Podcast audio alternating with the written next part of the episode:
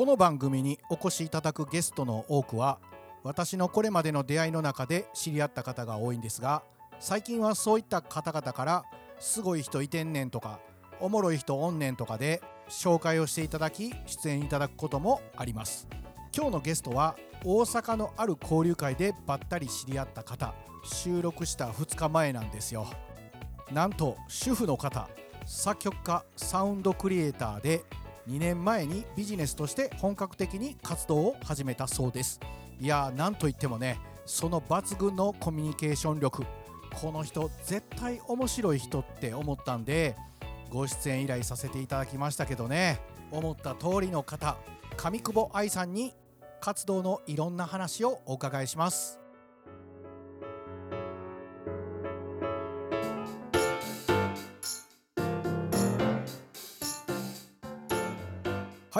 本日のゲストは作曲家そしてサウンドクリエイターの上久保愛さんです。よろしくお願いします。よろしくお願いします。私早速ね YouTube で主婦メタルいうのを聞かせてもらいましたけどね。おお、そこ来ましたね。まああれは趣味みたいなんで多分やってるだろうと思うんで。はい。早速ちらっと見ましたけど。ありがとうございます。ゴリゴリでした？ねゴリゴリの。あんなゴリゴリのメタルも作る感じですねそうなんですよ。ただメタルまあいろいろ種類があるんですけど、はい。やっぱりシンフォニックメタルと言って、はい。ちょっとクラシック要素の入ったメタルがやはり好きなんですけど、ああなるほどね。そうなんですよ。クラシック好きって言ってね事前に聞いてたんで。ね。まあでもびっくりしました。そうなんですよ。好きなんですよ、メタル。主婦メタルいうのをやってるんですよって聞いたからこの収録までにちょっと聞いてみようと思って。ゴリゴリやんみたいな。ゴリゴリです。ゴリゴリでしたね、はい、でもこうゴリゴリなんですけど、はい。私はちょっとこう、はい。なんて美しいんだと思って作ってるぐらいなんですけどね。さすが。クラシック好きの作曲家ということでねはい今日はね作曲家でありサウンドクリエイターの上久保愛さんにお越しいただきましたけどもね。上久保さん主婦ってことでね。そうなんです。現役の主婦なんです現ね役でバリバリ今日も朝5時半に起きて お弁当を作り昨日の夜ははい。洗濯物を干し。夜干す派ですね。夜干す派です。朝時間ないんで いやあの上久保さん編集でカットするかもしれませんけど差し支えなかったらご年齢はおいくつですか？41歳です。あの今年42歳です。入れてもらって大丈夫ですよ。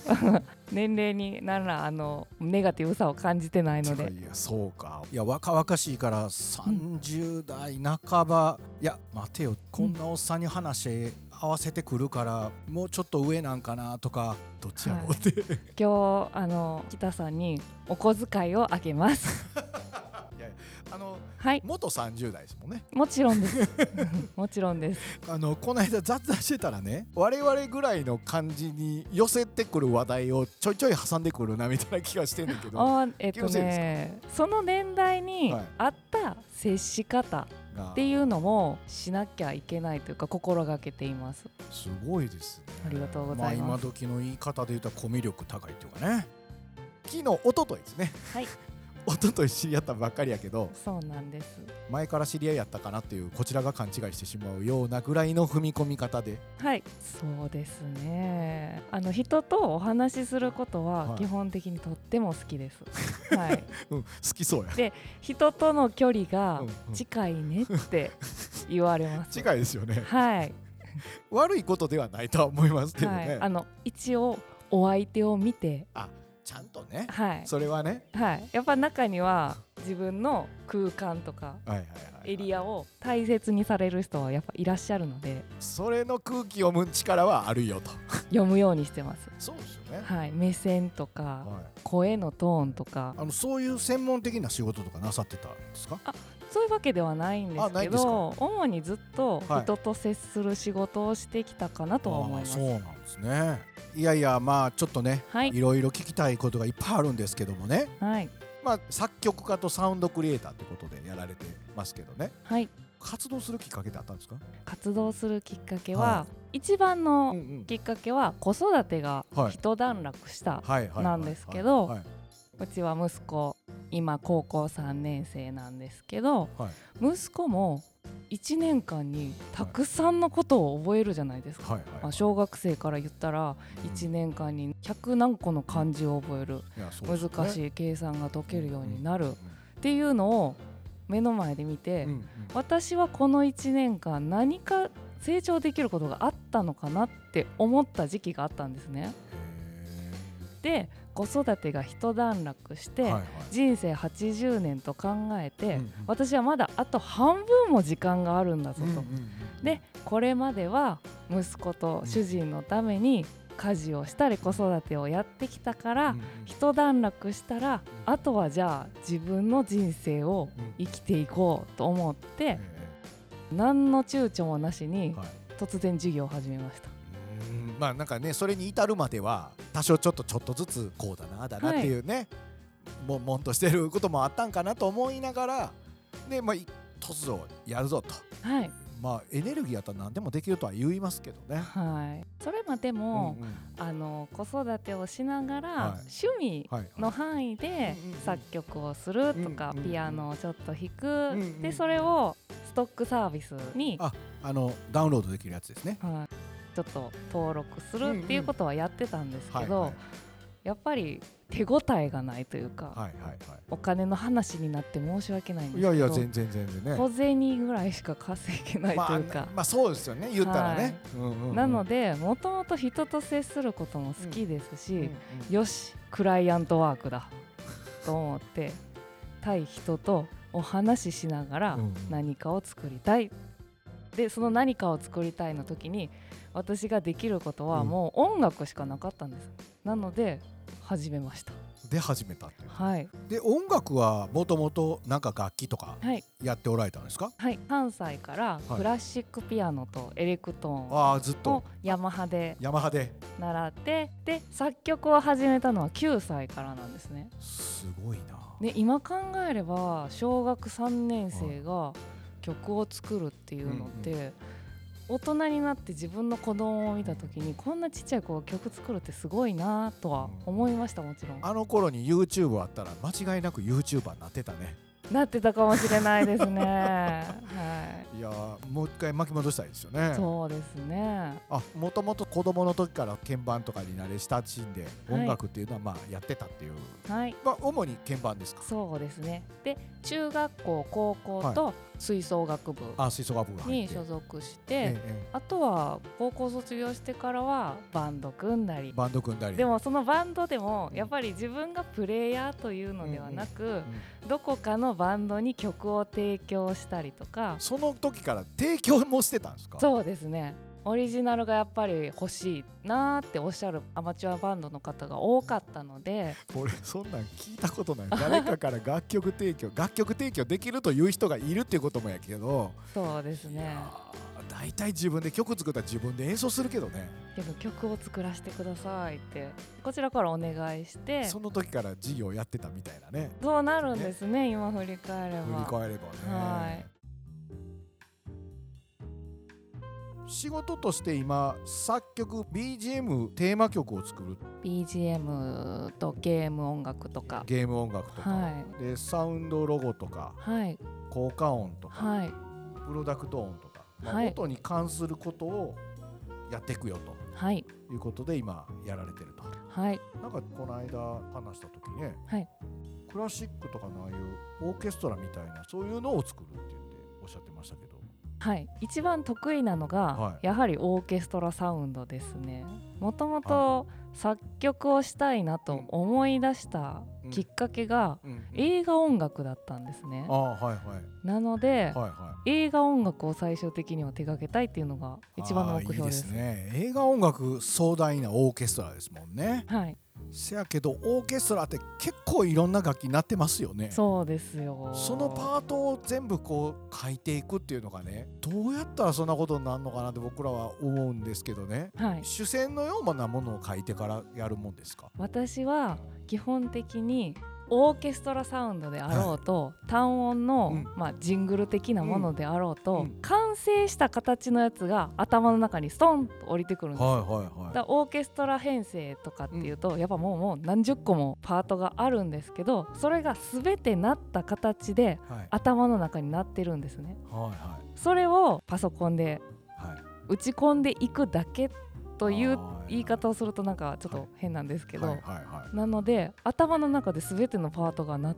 ています。そんなことあんねんね。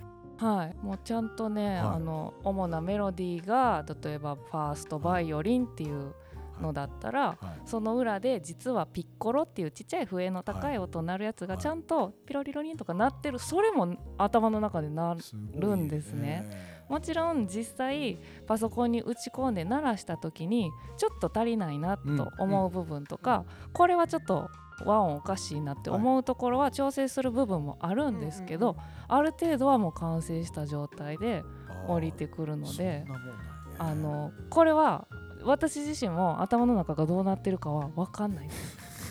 まあ説明せえって言っても分からんねやろうけどねいやほんでまあそういうオーケストラやっぱり好きやいうこともあって、そっち系のこうサウンド作りとかっていうのが得意と言っていいんですかね一番得意ですし一番好きです。ああ、はい。そうやね。あのホームページ見させてもらってたらね、はい。ゲーム音楽はいとかもされるんですよね、はい。ゲーム音楽って割と音数少ない感じにするやつですよね。えー、とゲーム音楽でもまあいろいろありまして、うんうんそのオーケストラサウンドをやっぱ使うものもあるんですよ、今もうまるで映画のようなうんうん画像の解像度とかもすごうんくて。いやそうですよね。だからそういう時にあのオーケストラサウンド割と使われるので、はい。杉山浩一さんとかももちろんそうなんですけど「ドラゴンクエスト」の曲とかもうまさにあれオーケストラサウンドで盛り上がりますし、うん。あとはマリオカートの後ろとかで、はい。こうパラッパパラッパみたいな感じでうんうん。サンバとか流れてたりもするんで、ああいうのも作るの好きです。はいはいはいはいはいはい。あとはファミコン風のピコピコピコサウンド、ピコね。はい、はい。あれも作ります。まあああいうのがゲームらしいという感じやけど、はい。まあでも今だんだんねゲームもちょっとムービーが流れてるシーンとかなんかもうまるで映画やんみたいなね、なってますもんね。なんかあの声を加工したりするのも割といろいろできますよね今ってね。はい、例えば、うん。私がお話しした声を取っって無線ボイスに変えるとかはい。ロボボイスに変えるとか、はいはいあと重ねてハモってるようにするとか声を加工してお風呂の中で話してるとか。はいはいはい。それめっちゃ面白いですよね。とっても面白いですよ。無線ボイスでこちら EDM みたいな感じで、まあ、自分で撮るんですよ。こっぱずかしいんですけどそれやってる時は。でそれをこうちょっとノイズを入れたり、うんうん。くぐもらせたりすることで、は無線で喋ってるような音になるんですね。そこにザなんかこう戦場のドコドコドコドコドコみたいなはい、音を入れたり無線のオンオフの時のザッっていう音を入れたりすると本当に戦場の無線になるんですよ。そうなんや、はい、それを作るのが楽しくて まあせやけど最近そういうのがいろいろできてしまうからそうです。アリバイがね 作れますよね、そうですね。あと、うん。歌メロディーを普通にボーカルとして歌ってもうん、調整ができてしまうので、はいはいはい私歌とても下手くそなんですけど。えそうなんですか？はい。えー。こう堂々と言います。私歌は下手です。例えば歌って撮ったとしてもはい。修正ができる修正ができて、はい。もう音程とか外れないように修正ができるんですね。そうなんです。それを知ってしまうとはいちょっとこんなこと言うのもオフレコ的な話なんですけど、世の中のアーティストさんたちのはい。どれぐらいの人が本当に歌うまいのかとかを疑ってしまうといいうか北さんどう思われます？それはオ本フレコなんやろな。で事業としてはいつからされてるんですか？私開業届自体はは2020年の4月に出したんですけど、はいまあそうなんですよ。もちろんまあね社会情勢的にあまり良くない時期だったっていうのもありますし、うんうんその時はそのクライアントワークをしようとはうん。あまり思ってなかったというか、あそうなんですね。はい、はいはい。なんかそのストックサービスとうんか、うん。ゲーム音楽とかうんをオンライン上で売れればいいかな、うんうん。それでお金がもらえればいいかなうん。ぐらいだったので、うんうん。活動自体は細々だったんですね。その頃はね。はい。はいはいはい。ただあまりにも家で作業をずっとしていると孤独で まあせやな。そういう職業ではあるけどね。そうですね、はい。あとまあビジネスチャンスがないなと。限界があるなこれはと思って、はいはコワーキングスペースにはい。登録をしたのがはい。ちゃんと活動したことの始まりというか。そういうことね、はい、まあ、ちょっと外出ていこうかと。そうです。外の空気吸いにと。はいまあそこからこう始まったっていうことだよね、はい。でもそ活動するったってねどこの誰に需要があるとかどう売り込んだらええんかみたいなそんなんねまなかったですか？悩まなかったです。もう無知という名の無敵なんですよ。確かに無敵やな、もう知らないってうん結構強みだなと思いました。まあでもそうかもしれないですよね。はい。ろんな勝手を知ってるとねいねなんかどっかで躊躇してこれは私じゃないかなとか思ってしまいそうなんですけどでも最初はやっぱりコワーキングスペースというと、はい。なんか IT 関係の方がパソコンでカチャカチャカチャみたいな。はい、まあわかるな、うん、自分より若い人も多そうやしね。どうかなと思ったんですけど、はい。ここにしようって見つけたその5分後にはい。面談申し込みを申し込んでました。そうなんですね、はい。やっぱ行動力あるんですよね。とね、最初はビジターでまず利用をして、はい。はいであの楽しかったのではい。あそのままメンバーになろうと思って、はい。なんかコワーキングスペースいろいろ比べるわけでもなく、うんうん。もう突然そこにもうそ決めこに行ってて。はい、でまあだんだんそこから本当にもうビジネスにしていこうみたいな下地ができていったみたいな感じですかね、そうですね。気持ち的にね。はい、でまあ2020年ですけどね。そういう活動しだしてまあ今こう2年ぐらい経った感じだと思うんですけども。そうですね。なんか気持ちとかも変わっていきましたか？変わりましたね。最初はうんもっとニーズがあると思ってたんです。正直。ああまあこの数年ね、はい。音声メディアも含めてねこの僕の番組なんかもそうやけど、はいまあなんかありそうやなみたいな、はい、ね、なので、うん私はそれなりの曲は作品は作ってるし、うんはいはい。もっとニーズがあるだろうと思ってたんですけど、うんうん良い作品を作れることと良い作品を売れることは違うんだなと。なる私にはやっぱり売るとかほど、はい、アピールする力が圧倒的にないことを痛感しました、ああそうなんですね、はまあできたけどみたいなでき、て曲もいっぱいあるしいろんなこともできるけどはい、それを要は知らなかったら何の役にも立たないんだみたいな感じで。でもそのできないことが分かったら、落ち込むのではなく、はい。次にやるべきことができただけの話なんで。強いですねなんか。そういうのってもともとそういう性格の感じなんですか？えー、そうかもしれないです。いやなんかあの割と楽しく人生を生きようみたいなそういう性質がありますか？そうですね。あまり怒ったりとか、はいはい。ネガティブなことを言ったりとかはい。はなくてはいはい。例えば人がそれは違うだろううんうん。間違ってるだろうっていう意見を言ったとしても私からするとそういう意見もあるんやうん。みたいな感じに受け取る傾向があります。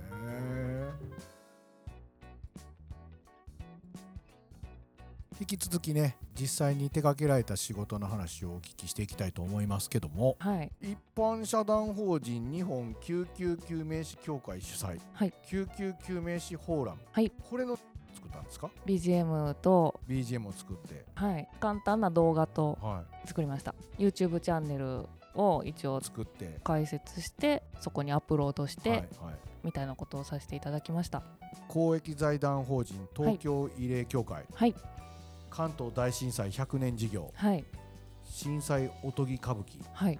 アニメーション内の動画 BGM はい。楽しかったですよそれ。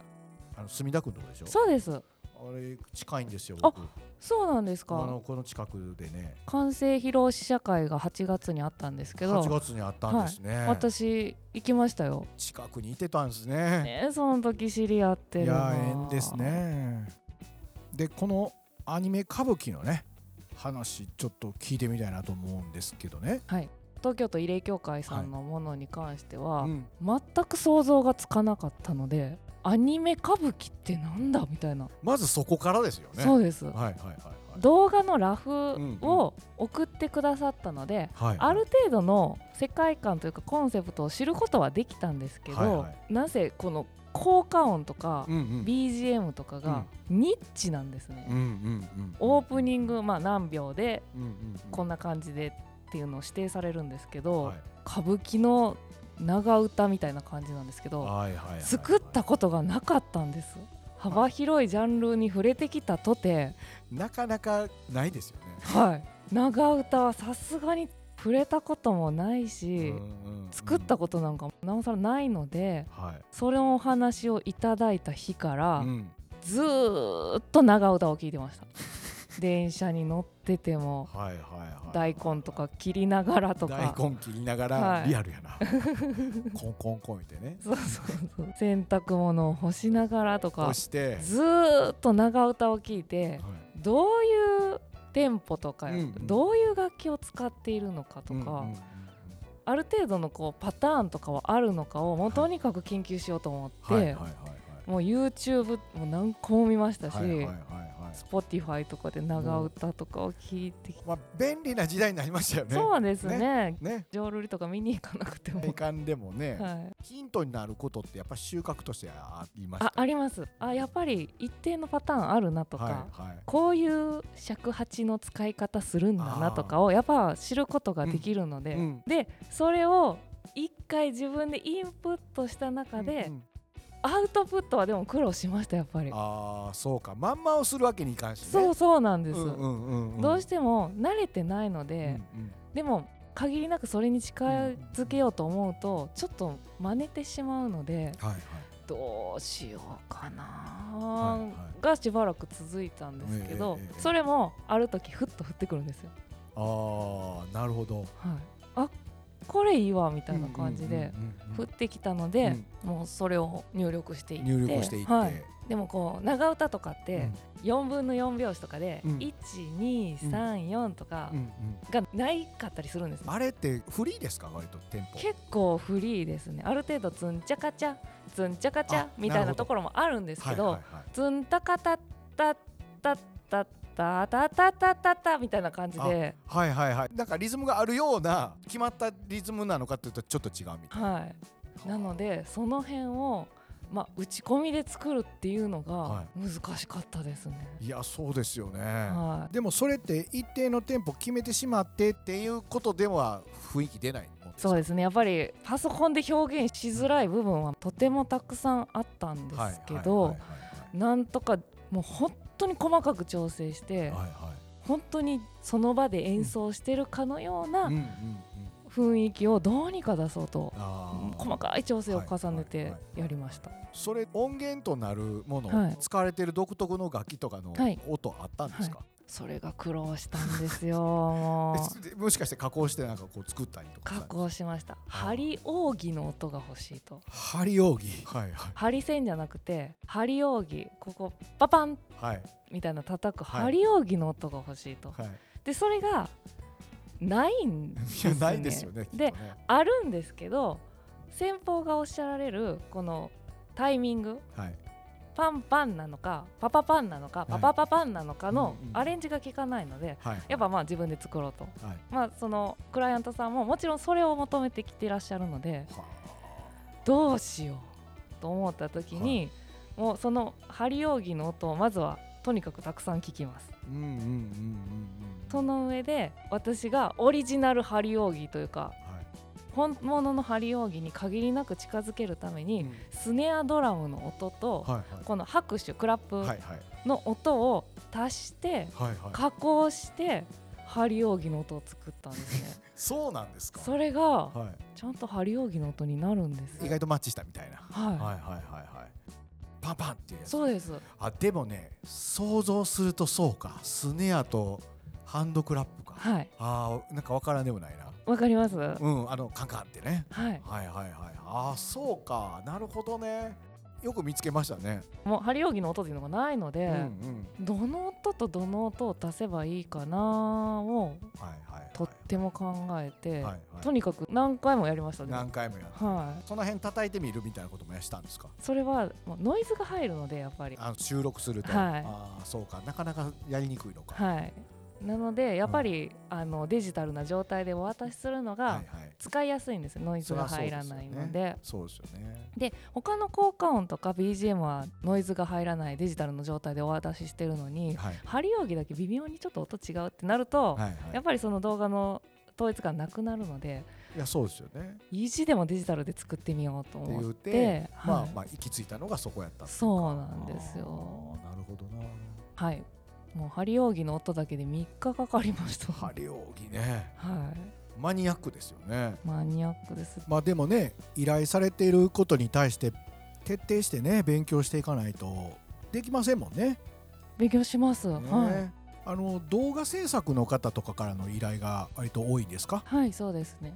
でその動画作ってる方も先にクライアントがいるじゃないですか。はい。でイメージ違うねみたいなこともやっぱりこれから起こるような気もするんですけどねそういう要求に応えていくための何か自分なりのアプローチってあったりしますか？音楽っていうのは、は何せ人の頭の中の話なので、うんうんうんうん1たす1が2とかこううん数値化したり言語化するの難しかったりするので,、そうですよね。北さんが思ううん。明るい感じと、うん。私が思う明るい感じはうん。違うかもしれないじゃないですか。いやそうですね。なので、はそれをしかも形のない音楽というもので表現するって、いはい。ズレが生じて当たり前ぐらいの感じでいるんですね。はいはいはいでそのズレをピタッとうん。合わせることは絶対に無理なんです、うんうんうんうんやっぱり。うん。うんなのでいかに際限なく近づけるかっはいはい。ていうのをお伝えした上で、うんうんうん。では明るいは太陽のような明るさですか、うん。とかうん。カラフルな明るさですか？とか、うん。その明るいに対しての言葉をどんどん足していって、細かくすり寄せるようにしてます。より具体的なね言語化っていうか、はい、っていうのと、うんうん。あとは実際にこんな感じですかっていうのをはい。聞いてもらうために、うん。幅広いジャンルの曲をストックしておいて、はいはいはいはいどれが合ってますか？みたいな感じで、はいはいはい実際に聞いてもらうっていうのもはいはい利便性のある手法だなと思って採用してます。なるほはい、既製品みたいな作る作業っていうのは意外とそのクライアントワークに有効な方法かもしれないですね有効だと思います。なんかねそのはい作例を作ってあげるというかね、そうです。まあでもねズレって結構出てくるそうですね。とこもあるからね難しい仕事ですよね。まあでもできる限りお答えしたいと思うし、うんやっぱいい作品に仕上がれば、うんうん私も嬉しいので、やっぱ音楽つけると違うなみたいな。うんいややっぱそうですよね、はい。い、やそういうの嬉しいですよね言われると。いやまああのまだねちょっと立ち上げたばかりでこれからみたいなところはあると思うんですけど、はい。まあ音楽に関してはね、はい。大ベテランそうですね。かなと思うんで。そうですよ。数年間やってますからね。ねいやせやけど話聞いてるとねすごく楽しそうなんですよね。楽しんでますね。いや話聞いてるとずっとそんな感じやなと思っててね。もう楽しくてしょうがないから 労働とか仕事とは思ってなくて。で夜夜な夜なやるんですか？もう日がなやってます まあでも楽しい言うてもねいろいろはい。悩みとかもあると思いますけどね、私が事業を始めてあの一番やっぱり難しいなと思ったのがさっきもあの言った売るっていうことももちろんそうなんですけど、それにまつわる例えば事業計画書を書かなきゃいけないとか、はいはい。お金の税金の話だとかそういうのに割と時間を取られてしまってまあで取られますよねあの知らないことがたくさんあるので、なのでそこの部分に、えー、と手を取られてしまうことで、実際に自分が作曲をするとかピアノを弾くとかの時間がちょっと少なくなってきてることいがやまあね。ちょっと切ないというか。嫌な看護と増えていきますもんね。そうですね。まあだからそれが切ないなみたいなね。そうですねまあでもなんか圧倒的に営業力足りないなんておっしゃってましたけどね。こうやって僕ら知り合えたっていうかね、はい。たくさんの人とかとお会いになられて活動されてるんですかね。今はまずは私の存在を知ってもらおうと思って、はいはいはい。意外にオリジナルで BGM が作れるんだとか、サウンドロゴという存在知らなかったという方がたくさんいらっしゃるので、はいはいはいまずはそれをできる人があなたの近くにいますよっていうことを伝えるために、はい。とにかくたくさんいろんな人とお会いしてお話ししてはい。こういうことをできますよはいっていうことを営業活動ですよね。まあでもそれサウンドロゴとかねこれから結構需要あると思うんですよね、はい。広告関係だとね知られてたり当たり前じゃんみたいな感じ当たり前だだと思うんですけど、北さんもはい。関西電気保安協会普通に言えます言えますもんね。っていうぐらいやっぱサウンドロゴってものすごい私たち耳にこびりついてるんですよね。っていうことに気づいてほしいんです。中小企業の皆さんとかは特に、まあ、個人の方でもいいんですけど、はい。ロゴはあるけどサウンドロゴはない、ないですね。はい、キャッチコピーはあるけどサウンドロゴはない。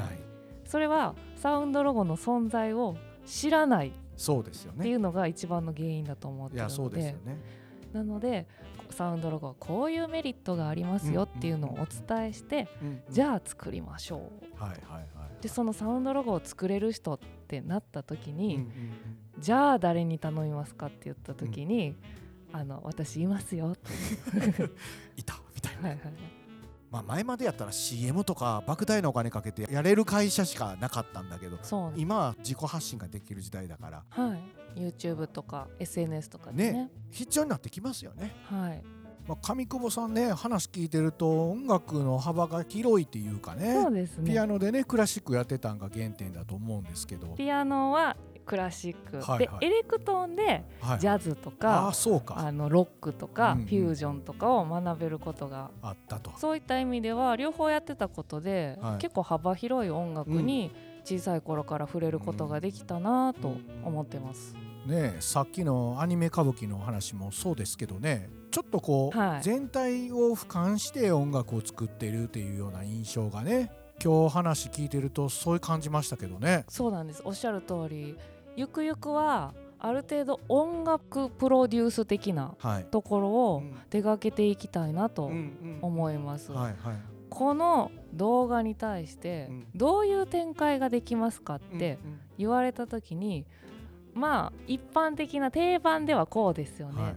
でもちょっと視点を変えると、はい。こういう違うものを組み合わせると、はい。意外に印象残りますよ。うん。っていうのをプロデュースする形をなんか取れたらうん。いいなっていうのも思ってます。そんな感じですよね、はい、まあ今日ね収録にあたってねこの人のこのパワフルさっていうのはどこから来るねんと。これはね最後に聞こうと思ってたんですよ。えっ、と私は周りの人にたくさんとても恵まれてる人間なので本当に周りの人たちに助けられて生きてるぐらいの感じで思ってるので感謝しかなくてやはり周りの人が私にしてくれることはい、それをパワーとして動けてます。そうなんですか。はい、周りの人はが本当に私自分ができないことをしてらっしゃる人ってはい。本当尊敬するんですねやっぱり。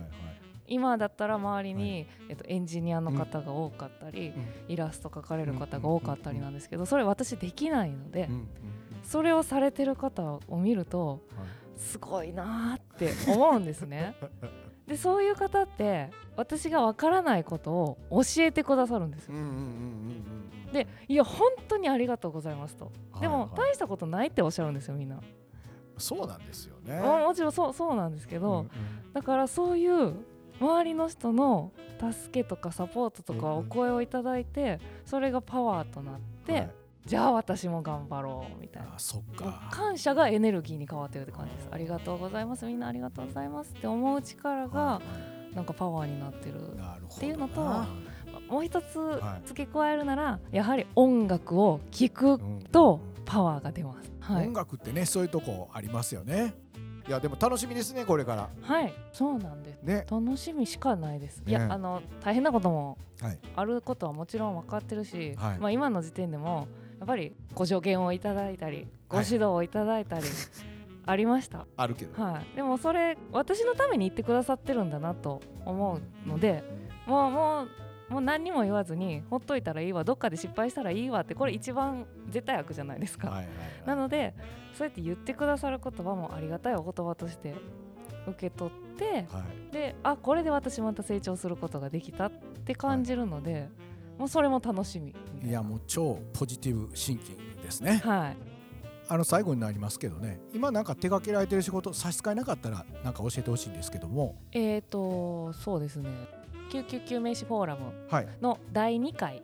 第2回。が次大阪であるんですね。はいはいはい、それの BGM と動画はい。動画って言っても簡単な動画なんですけどはいそれをまた担当することが決まってましてあそうですかはいそれいつぐらいなんかこうリリースされるもんですか？今ぼちぼちやってるので。鋭意制作中という 感じでやってて。はい。だまあちょっとそれは情報をまた聞かせてもらってはい。後情報ということで伝えていきたいと思ったりしますけどね。はい。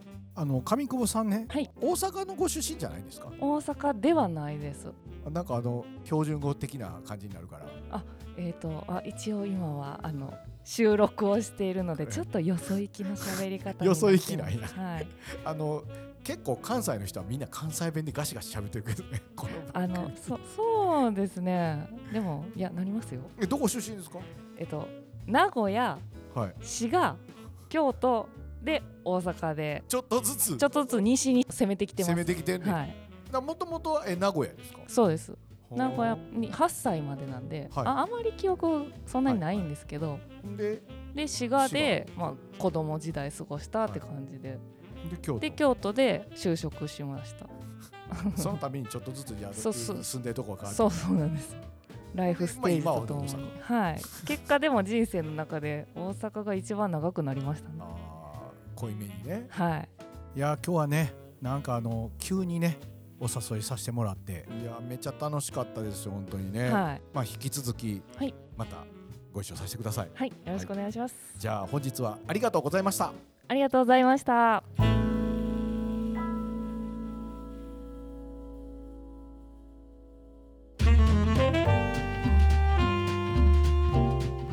元気があれば何でもできる。先頃他界されましたアントニオ猪木さんの名言の一つです私の好きな言葉の一つでもあってほんまに元気でいられたからいろんなことがやれたなと思うことが年のせいかそんなことをしばしば解雇します。特別強靭な体力があるわけではないんですがポジティブシンキングで常にその元気を維持できていると自負しています。すいません。ちょっと自慢話みたいになりましたが今日のゲスト上久保さんの話を聞いているとまさにそうだなと。ネガティブな話もポジティブに。ポジティブな話はよりポジティブに。そんなマインドをお持ちだなと思います。いくつになってもどんなキャリアとしても何だってできる。きっとリスナーの方の中にも上久保さんに共感できる方少なくないだろうし勇気が湧くんじゃないかなって思います。元気があれば何でもできる。上久保さんから忘れたらいかんことを気づかせていただけた気がしてます。トークの中でお話ししていた第2回999名刺フォーラムのサウンドロゴ BGM が上久保さん作られたのリリースされてます。よかったらお聞きになってみてください。あと12月から奈良コミュニティ FM FM81.4 っていうんですかね。FM ハイホーっていうんですけどもそちらのサウンドクリエイターに就任されたそうです。ご活躍ですね。それでは作り人ボイス今日はここまで。北直哉でした。